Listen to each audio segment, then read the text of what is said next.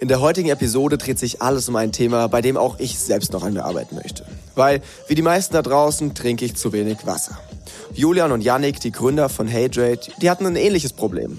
Wasser schmeckt halt irgendwie langweilig und Softdrinks sind super ungesund. Deswegen haben sie beschlossen, einfach das Beste aus beiden Welten zu kombinieren. Sie haben ein Getränkepulver aus natürlichen Zutaten entwickelt, mit dem man ganz easy sein Wasser pimpen kann. Bei Hydrate sind wir nicht nur ab Sekunde 1 im Bereich Social Media eingestiegen, sondern auch als Early Stage Investor.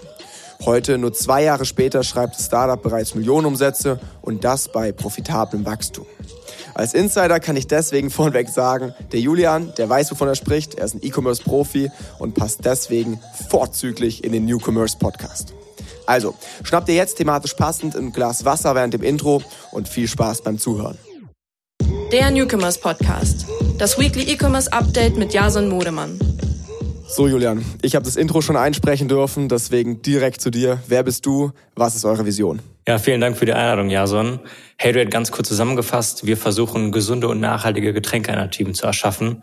Konkret heißt das als Produkt, wir entwickeln verschiedenste Getränke in Pulverform, eben komprimiert mit verschiedensten funktionalen Eigenschaften für den Alltag. Also für den Sport mit Elektrolyten, fürs Büro mit natürlichem Koffein oder einfach als gesunder Softdrinkersatz und so helfen den Kunden mehr zu trinken, auf Zucker zu verzichten und Plastikflaschen einzusparen.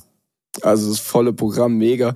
Was ich da ja immer sehr, sehr spannend finde, ist, ihr habt das ja auch wieder so ein bisschen aus dem Nichts gegründet. Ne? Ihr hattet weder irgendwie Erfahrung jetzt in der Produktentwicklung, noch hattet ihr irgendwie jahrelang Berater, Netzwerk, auf das ihr zurückgreifen konntet oder so, sondern ihr habt halt gesagt, okay, da ist ein Problem und wir lösen das. Wie habt ihr das entwickelt? Also wie habt ihr auch zum Beispiel entschieden, keine Ahnung, was mich ja immer total nervt bei den Dingen ist, wenn sie dann so übertrieben süß sind. Aber ich bin ja auch nicht die, die allgemeine Wahrheit, sondern irgendwie jeder hat ja einen verschiedenen Geschmack. Und wie habt ihr euch das dann auch zugetraut zu sagen, hey, wir können was entwickeln, was dann der Masse auch schmeckt?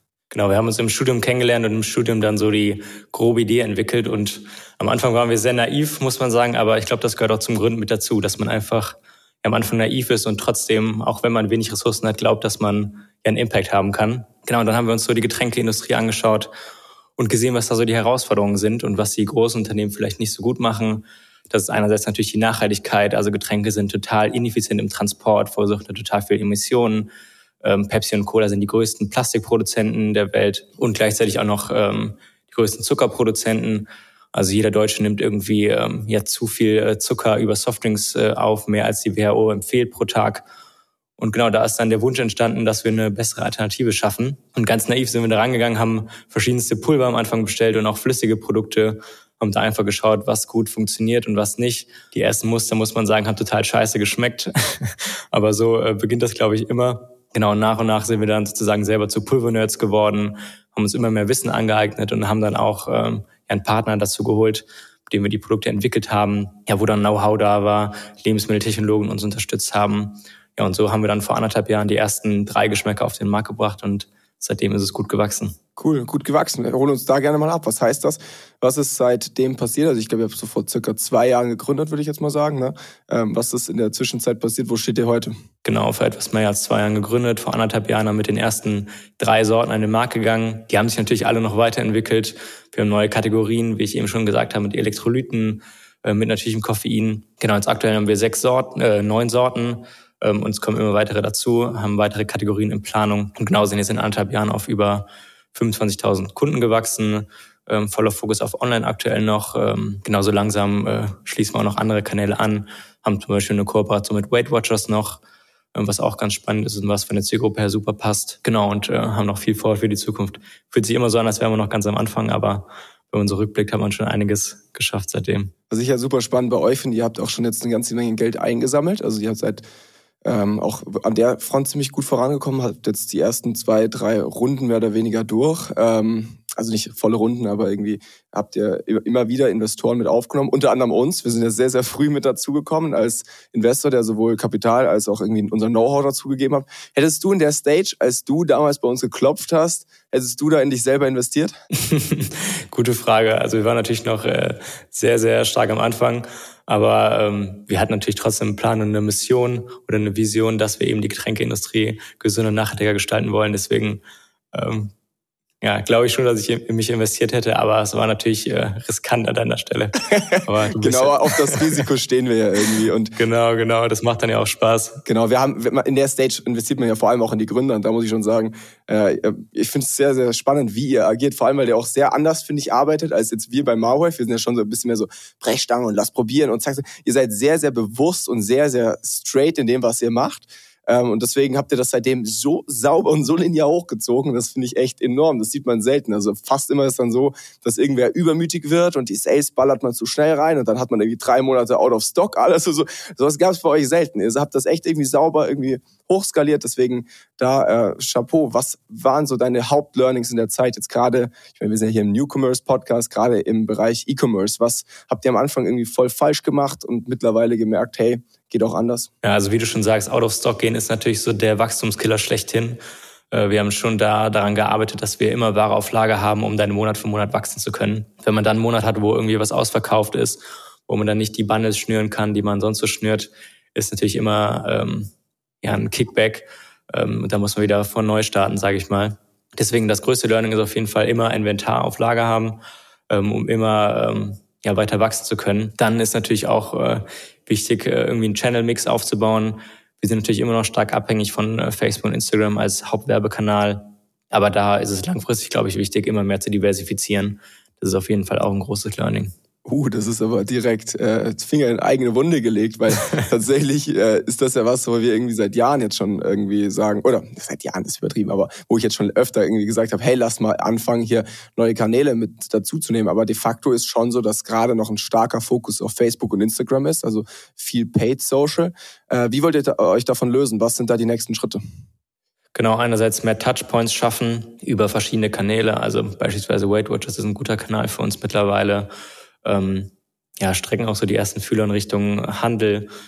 Ähm, dann natürlich die Kundenbindung aufbauen, da immer mehr die Retention optimieren, die Produkte optimieren, ähm, ja, um da über die eigenen Kanäle, E-Mail, äh, vielleicht in Zukunft WhatsApp, äh, genau, oder über ein gutes CRM, dass man da die Kunden bindet, um sich so abhängig zu machen. Andere Marketingkanäle sind natürlich auch immer äh, wichtig, auch wenn Influencer natürlich auch so ein bisschen im Facebook-Kosmos spielen. Genau, das ist, glaube ich, so der Hauptpunkt. Neue Touchpoints schaffen, neue Marketingkanäle und neue Absatzkanäle.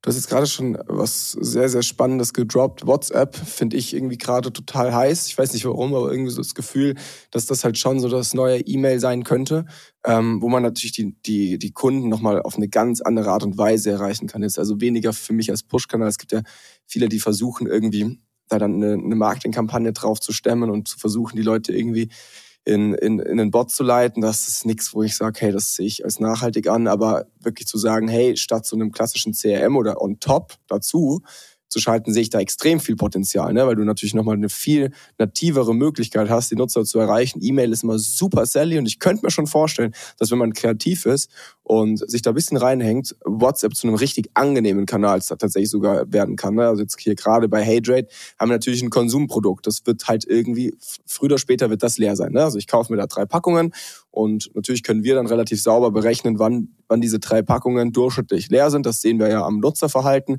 Wir können sehr genau sagen, ah ja, okay, beispielsweise drei Packungen, ergo äh, eine Packung reicht für zwei Wochen, also haben wir sechs Wochen. Äh, später sollten wir eigentlich wieder aufploppen oder am besten schon so ein bisschen früher sodass wir einen nahtlosen Übergang herstellen. Weil natürlich kommt genau in dem Moment, wo diese dritte Packung aufgebraucht ist, kommt ein sehr, sehr starker Need auf beim Kunden und wir müssen da sein, um den zu füllen. Ne? Also im besten Fall hat er ein positives Kauferlebnis und ihm hat das geschmeckt. Dann sollten wir da sein und ähm, genau diesen Need abgreifen. Und da finde ich persönlich WhatsApp natürlich total spannend. Habt ihr euch damit schon äh, konkreter befasst oder ist es jetzt erstmal noch Wunschdenken und so ein bisschen weiter weg?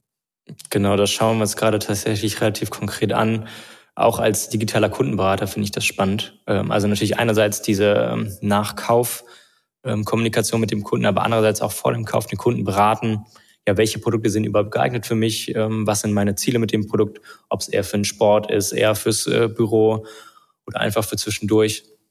Und ich glaube, auch vor allem hochpreisigere Produkte kann man dadurch super verkaufen, indem man den Kunden ja persönlich da berät und so ein bisschen das Stationäre auch ja, wiederholt oder auf online überträgt. Ja, voll. Also das heißt aber gar nicht mal nur Post-Purchase, sondern schon auch wirklich viel davor, beratend. Macht ihr das gerade über die Website, über einen Chatbot oder wie macht ihr das? oder wirklich manuell noch? Manuell noch. Äh, wir kriegen auch dann hin und wieder E-Mails und genau deswegen schauen wir uns das auch an. Und äh, ja, je mehr Produkte wir launchen, desto komplexer wird es natürlich für den Kunden. Was ist jetzt das richtige Produkt für mich? Und deswegen ähm, ist das auf jeden Fall geplant, das äh, bald zu integrieren. Du tippst aber nicht selber die Support-Messages gerade ab, oder? Da habt ihr nee, schon jemanden. Da haben wir jemanden, ja. Und, und mischen tut ihr auch nicht mehr selber, oder? Nee, äh, haben wir noch nie gemacht. Also wir, wir ähm, erstellen quasi die Rezepturen wirklich selber, machen auch den Rohstoffeinkauf selber, was auch nicht immer üblich ist. Ähm, genau, aber haben natürlich ein Unternehmen, was die nötigen Maschinen hat, um die Produkte ab, abzumischen und natürlich auch nach den Qualitätsstandards, die es in Deutschland so gibt, abzufüllen. Ähm, genau, da haben wir Partner. Deswegen sind wir da auch ein relativ leanes Team. Mhm. Okay, das heißt, ihr versucht wirklich viel irgendwie zu automatisieren oder abzugeben. Und äh, was für Kompetenzen liegen dann bei euch? Also Produkteinkauf hast du jetzt gerade schon gesagt. Ähm, gerade im Bereich Marketing steuert ihr, das kriegen wir viel mit. Ne? Was noch? Genau, also vor allem die Produktkompetenz wollen wir in-house aufbauen, ähm, um da auch mit den Kunden zusammen neue Produkte entwickeln zu können. Also wir, ähm, wir fragen da die Kunden intensiv nach Feedback, was wir verbessern können, was wir Neues entwickeln können. Also die Produktkompetenz ist, glaube ich, für ein D2C-Startup sehr, sehr wichtig. Andererseits natürlich ja Marketingsteuerung, ähm, Finanzen im Blick haben. Liquidität ist natürlich immer ein Thema für E-Commerce-Firmen. Äh, also die ganzen äh, Steuerungselemente, die haben wir in-house, was auch, glaube ich, wichtig ist für ein D2C-Startup. Ihr habt einen eigenen Online-Shop und das ist auch gerade so, ich sag mal, das Rückgrat eigentlich eures kompletten Businesses. Deswegen werdet ihr da einen Fokus drauf legen. Ähm, wie habt ihr den, also ich glaube, anfangs habt ihr ihn selber gebaut, auch relativ lange. Mittlerweile habt ihr einen Relaunch gemacht, ich glaube, mit einem Partner. Äh, willst du uns da mal kurz abholen, was ihr, was ihr da so irgendwie an, an Erfahrungen teilen könnt und wie ihr auch da vorangekommen seid? Weil auch da, ich hatte relativ großen Respekt davor, dass ihr irgendwie vor eineinhalb Jahren diese Seite, die damals echt schon schick aussah und für mich als User gut funktioniert hat, dass ihr die selber gebaut habt. Ähm, aber da seid ihr nicht stehen geblieben, sondern da seid ihr schon sehr aktiv. Wie geht ihr da vor? Genau, also wir sind äh, selber gestartet mit Shopify, ganz basic, ein Theme ausgewählt im Theme Store und äh, selber da ein bisschen die Inhalte reingeballert. Und ähm, ja, irgendwann kommt der Punkt, wo man natürlich so den nächsten Schritt gehen will. Wenn man auch sieht, äh, Facebook äh, wird ein bisschen schwieriger, die CACs steigen, da muss man natürlich online äh, im Shop ein bisschen was optimieren, um da dem entgegenzuwirken. Und genau da haben wir mit Agentur zusammengearbeitet und so ein bisschen den Fokus darauf legt, den äh, Social Proof ein bisschen mehr hervorzuheben und auch Cross-Selling zu betreiben, vor allem dann im Warenkorb. Und ja, dadurch können wir auch den AOV gut steigern ähm, sodass auch wieder die ROAS in Facebook selber gestiegen sind. Genau, haben da die Conversion Rate und äh, den AOV ja, gut steigern können um zehn Prozent ungefähr. Und das ist, glaube ich, wichtig, weil auf Facebook und Instagram werden die Kosten immer weiter steigen. Das weißt du ja selber ganz genau. Die CACs werden immer größer, deswegen ähm, ja, muss man schauen, dass man an einem Kunden ja mehr Ertrag hat am Ende und so die ROAS eigentlich stabil halten kann. Also alle, die jetzt zuhören, lade ich herzlich dazu ein, mal im Shop vorbeizuschauen und gerne auch den Jungs Feedback zu geben. Aber ich persönlich finde die Customer Experience im Shop eigentlich sehr, sehr stark und auch gut umgesetzt. Ähm, Gibt es einen Online-Shop für euch, der dann Vorbild ist? Also ich kenne das selber. Man guckt dann halt doch immer so ein bisschen links, rechts und hat dann so, so seine ein, zwei Player, die da vielleicht immer so ein Stück weit voraus sind. Ähm, habt ihr da wen? Wir schauen uns eigentlich sehr, sehr viele Shops an, muss man sagen. Es wäre jetzt äh, schwierig, da einen hervorzuheben. Ich meine, du hast ja auch schon hier ein paar Kandidaten im Podcast, sei es jetzt Knox, Foodspring ähm, oder in den USA schauen wir uns da auch ein paar Sachen an. Genau, also da holen wir eigentlich Inspiration von vielen Quellen. Äh, Nochmal einen Schritt zurück. Wie setzt ihr es um, dass ihr den AOV hochbekommt? Also geht das dann viel irgendwie durch Post-Purchase Upsells eher oder wirklich in der Session, dass ihr schon sagt, hey, ihr versucht halt sehr, sehr viel irgendwie über, ich weiß nicht, über Bundles, über, über irgendwelche gewissen Rabattstaffeln oder so zu gehen? Genau, unser Nummer eins äh, Punkt, um den AOV hochzutreiben, sind ganz klar Bundles. Ähm, da haben wir von Anfang an mit gearbeitet und das immer weiter ausgebaut. Je mehr Produkte wir haben, desto bessere Bundles kann man schnüren. Und andererseits ist es dann Cross-Selling, was wir wirklich auf der Seite selber platzieren wollen, wo wir uns auch ganz genau anschauen, wenn ein Kunde Set A kauft, was kauft er noch dazu? Und das versuchen wir dann eben ja, nebeneinander zu zeigen oder eben Warenkorb dann selber noch abzusellen. Also da schauen wir uns auch an, welche Produkte zusammen gekauft werden. Und das sind ja alles Daten, die habt ihr nur, weil ihr D2C baut. Und ich glaube, die sind gerade für euch jetzt am Anfang unfassbar wichtig, um einfach ein Verständnis für die Zielgruppe, für das Produkt und so weiter aufzubauen. Ähm, ihr verkauft aber ja trotzdem auch über irgendwie eine Shop-Apotheke oder über Amazon. Ähm, wie wichtig ist für euch der eigene Online-Shop jetzt im Vergleich zum Retail? Und äh, wie geht ihr da mit diesem nicht vorhanden oder mit dem mit den weniger Daten um, die ihr bekommt? Also ist es dann so, dass ihr wirklich sagt, hey, all dieses Thema rund um Optimierung und Co geht eben über die D2C Zahlen und äh, ihr hängt so ein bisschen den Retail hinten dran und versucht das halt mit hochzuziehen, aber es ist eigentlich am Ende nur ein, nur ein wirklich nur ein Absatzkanal oder schafft ihr es auch da irgendwie äh, den Kunden letztendlich zu erreichen? Hm, also wir sind ja eine Getränkefirma und für Getränke ist es sehr, sehr unüblich, online zu verkaufen, weil Getränke eben normalerweise schwer sind, ähm, ja nicht, zu, nicht so leicht zu verschicken, eher über den Retail gehen oder über die Gastronomie. Und deswegen haben wir das als klaren USP von Anfang an gesehen, dass wir diese direkte Kundenbeziehung aufbauen können. Und da ist es schon, wie du gesagt hast, so, dass der Hauptaugenmerk wirklich auf den Online-Shop liegt und da ja auch die in die direkte, in den direkten Kontakt mit den Kunden zu gehen. Also wir haben da auch eine Facebook-Gruppe zum Beispiel, wo so die äh, größten Fans drin sind, die uns damit Feedback versorgen, wenn es irgendwie um neue Produkte geht. Da treten wir immer in Kommunikation. Ähm, über E-Mail versuchen wir Feedback einzusammeln. Also es ist schon so, dass wir das hauptsächlich über den Direct-to-Consumer-Kanal machen. Natürlich ist es so, dass in anderen Kanälen irgendwie andere Kennzahlen wichtig sind. Wie dreht sich das Produkt? Also wie schnell wird es abverkauft? Das schauen wir uns natürlich auch genau an, aber das ist schwieriger, direkt mit den Endkunden in Kontakt zu treten. Deswegen ist das schon so, dass es über den Online-Shop läuft. Wie viele Leute sind bei euch in der WhatsApp-Gruppe? Die WhatsApp-Gruppe haben wir noch nicht aufgebaut. In der Facebook-Gruppe sind so 500, äh, 500 Leute, ja. Boah, krass. Wie kommt man da rein? Wir haben das gar nicht so äh, stark beworben. Also da kann eigentlich äh, jeder reingehen und irgendwann hat sich das mal so gebildet, dass da immer mehr Leute reingegangen sind ja, ohne das wirklich zu bewerben. Und da sind dann wirklich. Ja, Moment, die, aber die, die werden jetzt ja nicht nach Hate-Rate-Gruppe suchen, sondern die werden ja irgendwie von euch Wind bekommen, hey, da gibt's eine Gruppe oder so, oder? Äh, tatsächlich äh, bewerben wir das gar nicht im E-Mail-Flow oder so. Wir haben äh, am Anfang halt irgendwann mal eine Gruppe gestartet und nach und nach gehen dann immer mehr Leute rein. Die läuft halt über unsere Facebook-Seite. Ich denke mal, darüber finden die, die Kunden unsere Gruppe.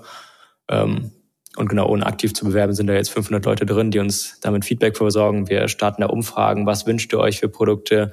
Wie soll das und das Produkt aufgebaut sein? Und das ist eben super wertvoll für uns. Und da kommt Feedback zurück. Da kommt Feedback zurück, ja. Ich glaube, die äh, ja, Kunden fühlen sich dadurch sehr gewertschätzt. So ein bisschen dieses Brand Ownership-Thema. Wenn man da als Kunde bemerkt, ich habe einen Einfluss darauf, in welche Richtung sich eine Brand entwickelt, ist es natürlich auch immer so eine Bestätigung, dass es auch ähm, ja, sinnvoll ist, da Feedback, Feedback zu hinterlassen.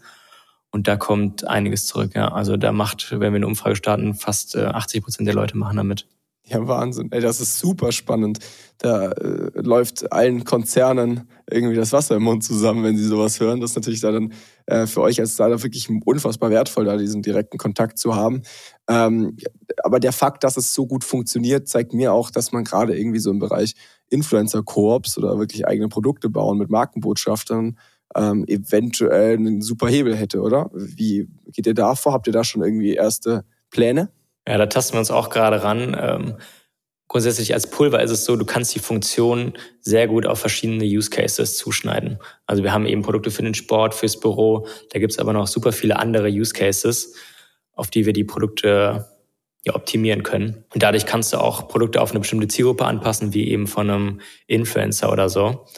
Und ähm, da liegt auch, glaube ich, die Zukunft, dass man für bestimmte Communities Produkte baut, äh, Communities abholt. Und ähm, ja, da äh, investieren wir auch gerade einige Ressourcen rein, dass wir da immer mehr auf die Straße bringen. Habt ihr schon einen im Visier? Ja, wir haben äh, mehrere im Visier, aber zu viel kann ich da jetzt auch noch nicht sagen. okay, dann müssen wir da geduldig bleiben. Ey, das ist, glaube ich, was, was äh, sehr gut funktionieren könnte. Ähm, dass das allgemeine Geschäftsmodell sehr gut funktioniert, sehen wir an den Zahlen. Also wir kriegen ja irgendwie einmal im Monat von euch ein kleines Investor Reporting und äh, ich glaube, ihr wart bis jetzt jeden Monat profitabel. Ähm, korrigiere mich oder zumindest so ziemlich jeden. Ähm, das ist natürlich für einen Case, der noch so jung ist, aber trotzdem so hart skaliert wie ihr, echt sehr, sehr herausragend. Wie schafft ihr das? Worauf achtet ihr da besonders? Ist es für euch ähm, eine relevante Kennzahl, die ihr auch im Unternehmensalltag irgendwie im Blick habt? Also wirklich der, der Ertrag am Ende?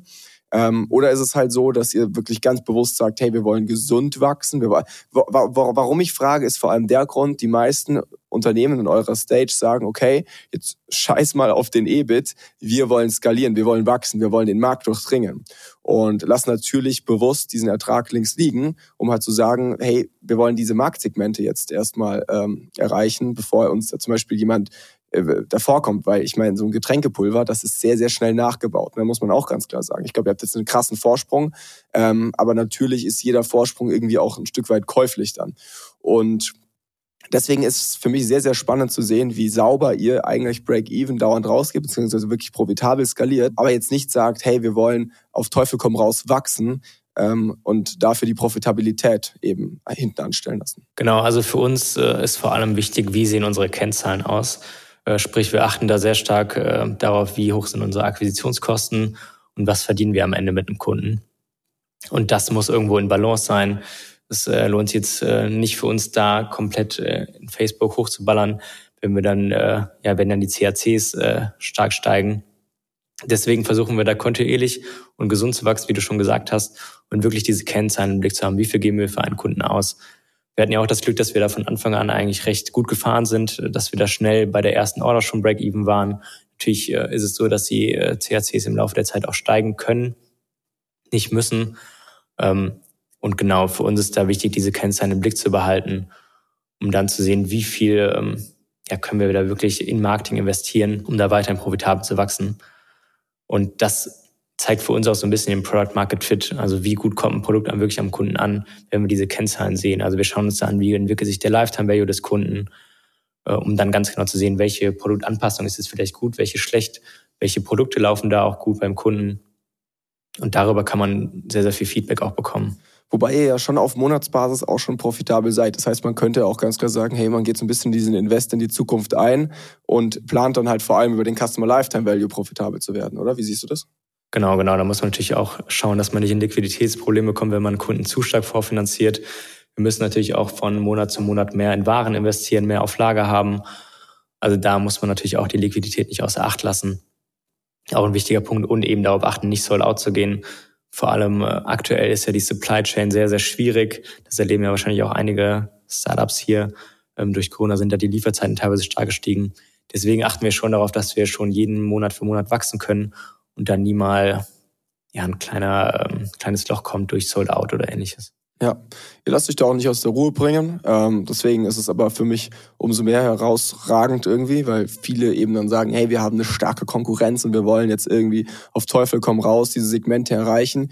Ihr habt eine starke Konkurrenz, ihr habt irgendwie einen Waterdrop im Nacken, ihr habt einen Air-Up im Nacken, die sicherlich irgendwie so ein bisschen um die gleiche Zielgruppe ähm, tanzt. Und da ist natürlich schon so, dass man jetzt irgendwie schnell auch in Zugzwang kommen könnte. Aber ihr macht das lässig, finde ich gut, das funktioniert ja auch. Äh, von daher sauber.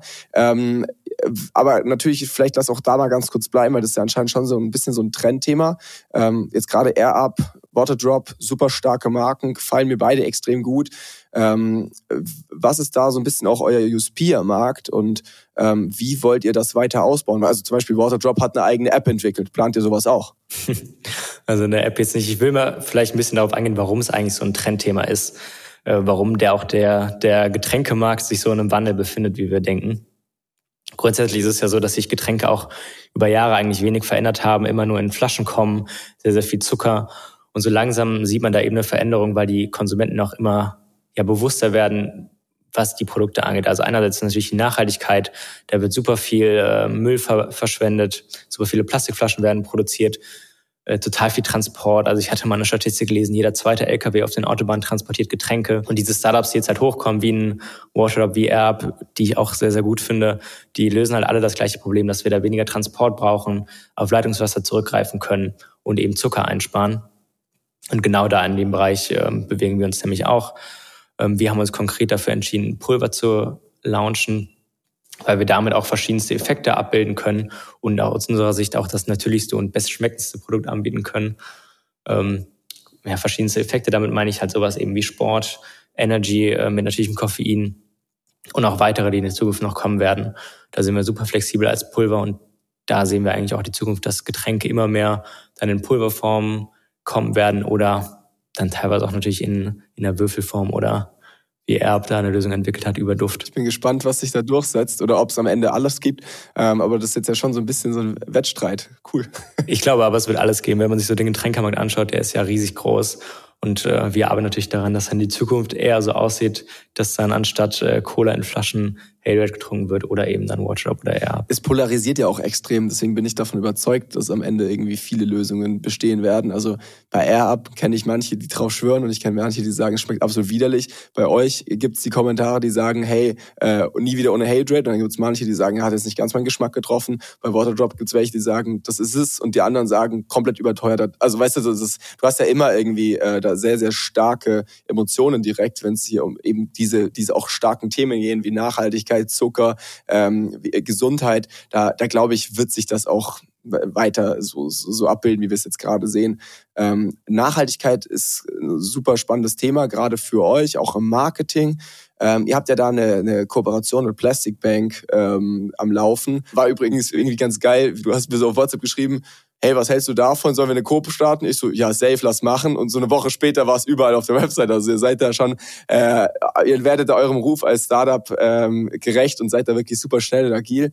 Pro verkauften Stick ähm, äh, spendet ihr, äh, beziehungsweise sammelt diese Organisation eine Flasche. Wie funktioniert das in der Umsetzung? Seid ihr da dann wirklich beteiligt oder spendet ihr am Ende nur Betrag X und die machen den Rest für euch?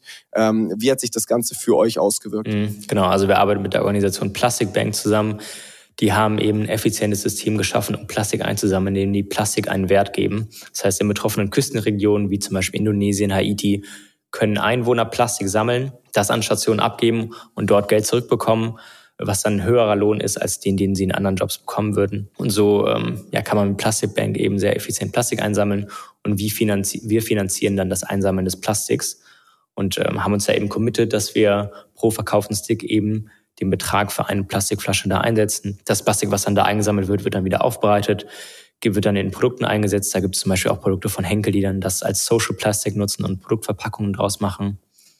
Genau, also so läuft das ab. Okay, wie hat sich's für euch ausgewirkt? Wie haben die Kunden das aufgefasst? Gerade auch im Marketing? Mhm. Also im, ich könnte diese Frage jetzt beantworten, aber du bist ja hier der Interviewte. ja. Ähm, also ich glaube, Nachhaltigkeit wird immer wichtiger und es wird auch ein Muss für jedes Unternehmen, da nachhaltig zu agieren ist ja das äh, große Thema auch unserer Zeit oder die große Herausforderung unserer Zeit. Und genau deswegen ist es auf jeden Fall super positiv aufgenommen worden von unseren Kunden und auch äh, sogar eher von den Bestandskunden als jetzt von Neukunden. Also die Neukunden, die achten dann wirklich eher darauf, äh, kann ich dadurch mehr Wasser trinken, schmeckt's mir, ist es zuckerfrei. Aber die Bestandskunden verbinden dann eben auch mit dem Nutzen eines Sticks das Gefühl, dass sie damit eine Plastikflasche einsammeln. Und dieses Gefühl versuchen wir auch immer weiter zu vermitteln, dass wirklich, wenn man einen Stick von uns benutzt, wird an einem anderen Ort der Welt eine Plastikflasche eingesammelt. Da ist dann eher der Effekt für uns wirklich in der Kundenbindung als jetzt in der Neuakquise. Äh, trotzdem habt ihr natürlich nach wie vor die Plastiksticks, beziehungsweise ich glaube mittlerweile ist es irgendwie so ein Verbundmaterial. Ne? Ähm, das war ja von Anfang an was, wo ich bisschen so mit den Augen gerollt habe, ne? wo ich auch, wo wir auch gesagt haben, hey, mit Increased investieren wir in super nachhaltige Companies und ist es so nachhaltig jetzt? Klar, die Plastikflasche fällt weg, die kann aber dafür irgendwie recycelt werden. Ist sicherlich jetzt nicht der, der die umweltfreundlichste Prozess, aber trotzdem haben wir jetzt natürlich äh, einen kleinen Plastikstick, der irgendwie weggeschmissen wird. Ähm, habt ihr davor, das irgendwie noch zu optimieren? Siehst du da auch eine Option? Ich meine, das machen ja manche Player vor, aber so wirklich ausgereift ist es natürlich noch nicht. Ähm, habt ihr da irgendwie vor, jetzt in naher Zukunft was anzupassen oder sagst du, hey, genau dieses Konzept, dass man halt sagt, hey, man verbraucht zwar hier was, wenig, aber dafür sammelt man auf der anderen Seite der Welt irgendwie ähm, was ein, um das zu kompensieren. Das ist gerade so der sinnvollste Weg, um äh, eine nachhaltige Marke zu bauen. Mhm, genau, also Verpackung ist ein super schwieriges Thema und da arbeiten wir auch von Anfang an eigentlich schon dran, da die optimale Lösung zu finden. Äh, wir werden auch oft gefragt, ob es nicht mehr Sinn macht, äh, das nicht vorportioniert anzubieten, sondern vielleicht in einer großen Dose da ist es so, dass es tatsächlich mehr Material verbrauchen würde, als wir jetzt tun. Dann äh, haben wir natürlich den Effekt, dass wir viel, viel mehr Müll einsammeln, als wir verbrauchen. Aber klar, wir versuchen immer besser zu werden und testen da verschiedenste Materialien auf die Barriereeigenschaften. Das Produkt muss natürlich haltbar sein, was nicht immer so einfach ist bei den ganzen neuartigen Materialien, die es so gibt. Es gibt natürlich auch einige Startups, die so ein bisschen vorpreschen. Ähm, aber man muss natürlich auch schauen, dass die äh, Folie, die dann eingesetzt wird, die zum Beispiel dann kompostierbar ist oder ähnliches dann auch wirklich kompostiert wird. Das ist auch immer so die, äh, die Frage. Genau, aber wir sind da dran, das Produkt immer weiter zu optimieren und äh, haben da schon einige Folien getestet und Verpackungen getestet und äh, sind da eigentlich optimistisch, dass wir da in Zukunft eine sehr, sehr nachhaltige Verpackung haben werden. Gut, auch wenn ihr jetzt schon irgendwie auf, auf der anderen Seite der Welt agiert mit Plastic Bank, ähm, verkauft ihr trotzdem erstmal jetzt nur in Deutschland und Österreich. Wie sind da die nächsten Schritte? Ist es für euch eine Herausforderung, jetzt irgendwie neue Märkte zu, neue Märkte zu expandieren? Ähm, wieso ist es gerade noch so? Und wie wären da so eure nächsten Schritte? Also neue Märkte sind auf jeden Fall spannend für uns. Wir haben äh, ja uns bis jetzt hauptsächlich auf den Dachraum oder Deutschland-Österreich fokussiert um eben so ein bisschen Erfahrung zu sammeln, Kennzahlen zu sammeln, wie gut das Produkt dann funktioniert. Natürlich ist es bei Lebensmitteln so, dass man da bestimmte Anforderungen erfüllen muss, wenn man in ein anderes Land geht, äh, bestimmte Sprachen auf dem Etikett haben muss oder ähnliches. Und äh, da planen wir auch langsam die nächsten Schritte, schauen uns da genau an, wie so das Trinkverhalten in verschiedensten Ländern ist, wie der Zugang zu Leitungswasser ist, was ja für uns so die Grundlage schafft. Und ähm, da ist auf jeden Fall auch einiges in Planung, dass wir da dieses Jahr schon in ähm, ja, andere Länder gehen können.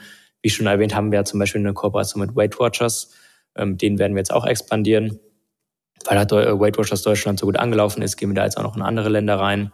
Also damit werden wir erstmal starten. Über die können wir dann auch ein paar Learnings sammeln, wie gut es funktioniert. Und da werden wir dann auch äh, im eigenen Online-Shop nachziehen. Spannender Prozess. Trotzdem seid ihr halt irgendwie im Hintergrund weniger als zehn Leute, glaube ich. Ne? Ähm, wie habt ihr auch vor, die internen Strukturen danach zu ziehen? Also ihr arbeitet jetzt ja wirklich noch sehr viel, wie wir eingangs schon gesagt haben. Ihr habt viel automatisiert, aber natürlich habt ihr auch viel abgegeben. Werdet ihr das weiter, gerade jetzt auch im Hinblick auf eine Expansion so beibehalten? Oder sagt ihr, hey, ihr wollt jetzt auch langsam Richtung Teamaufbau gehen? Genau, wir sind aktuell fünf Leute. Ein sehr kleines Team für das, was wir bisher geschafft haben, würde ich schätzen. Bei wie viel monatlichem Umsatz gerade? Ähm, ich weiß gar nicht, wie, wie äh, detailliert ich da gehen kann, aber ähm, sechsstellig auf jeden Fall. Fünf Leute. Ja, sech, sech, Muss man sich mal auf der Zunge zergehen ja. lassen. das heißt, ihr macht ähm, nicht um fünf Uhr abends Feierabend wahrscheinlich. ja, wir gründen auf jeden Fall noch nicht. Ähm, also macht aber immer Spaß, natürlich auch wenn man da ein bisschen länger arbeiten muss.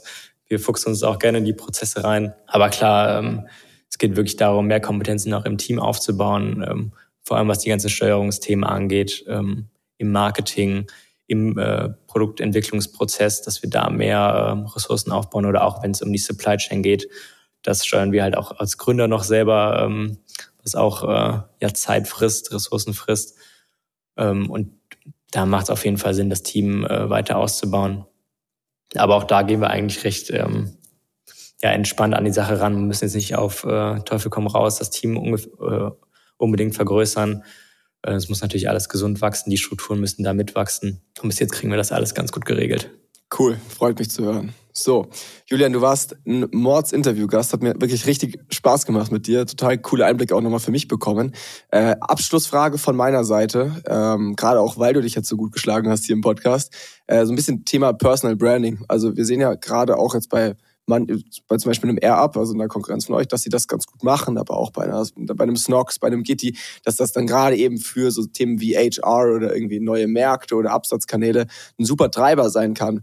Wollt ihr darauf setzen? Also wird man dich jetzt vielleicht in Zukunft noch öfter sehen oder ist das eher was, wo ihr sagt, na, muss nicht sein? Ähm, aktuell haben wir so gesagt, muss nicht sein. Wir konzentrieren uns da aufs Business. Äh, aber ich glaube, klar, man verbindet Marken immer stärker mit Personen. Und da macht es auch, glaube ich, Sinn, immer weiter eine Personal Brand aufzubauen. Man sieht es immer stärker. Ähm, das ist auch zum Beispiel der Grund, warum Creator Brands so gut funktionieren, glaube ich, wenn man da den direkten Bezug hat. Und wer weiß, vielleicht äh, wird man da uns ein bisschen häufiger in Zukunft sehen, aber der, der Fokus wird immer auf dem Business bleiben. Okay, dann bin ich ja mal gespannt, wann ich eure Gesichter in drei Meter Größe hier im Münchner Hauptbahnhof sehe bei der nächsten Out-of-Home-Kampagne. Gerne, gerne. Alright, Julian, vielen, vielen Dank dir für deine Insights heute. Danke, dass du dabei warst. Es hat mir sehr viel Spaß gemacht. Und ich wünsche euch jetzt noch ganz viel Erfolg bei der Mission, den Menschen gesünderes Trinken anzubieten. Ja, vielen Dank. Habe mich sehr gefreut. Ciao. So, wir haben jetzt schon eine Handvoll Episoden zusammen bestritten. Das war die Folge 5. Und dementsprechend fände ich es einfach mal klasse, wenn ihr uns sehr, sehr klares Feedback gebt. Also gerne auf unserem Instagram-Account Marwave schreiben oder auch mir persönlich auf LinkedIn. Ich würde mich freuen über Verbesserungsvorschläge, wo ihr noch Potenzial seht oder aber auch, was ihr euch für Gäste in Zukunft wünscht. Ich freue mich wirklich auf euren Support, damit wir gemeinsam den Newcomers Podcast voranbringen. Der Newcomers Podcast. Das Weekly E-Commerce Update mit Jason Modemann. Jeden Mittwoch. Überall, wo es Podcasts gibt.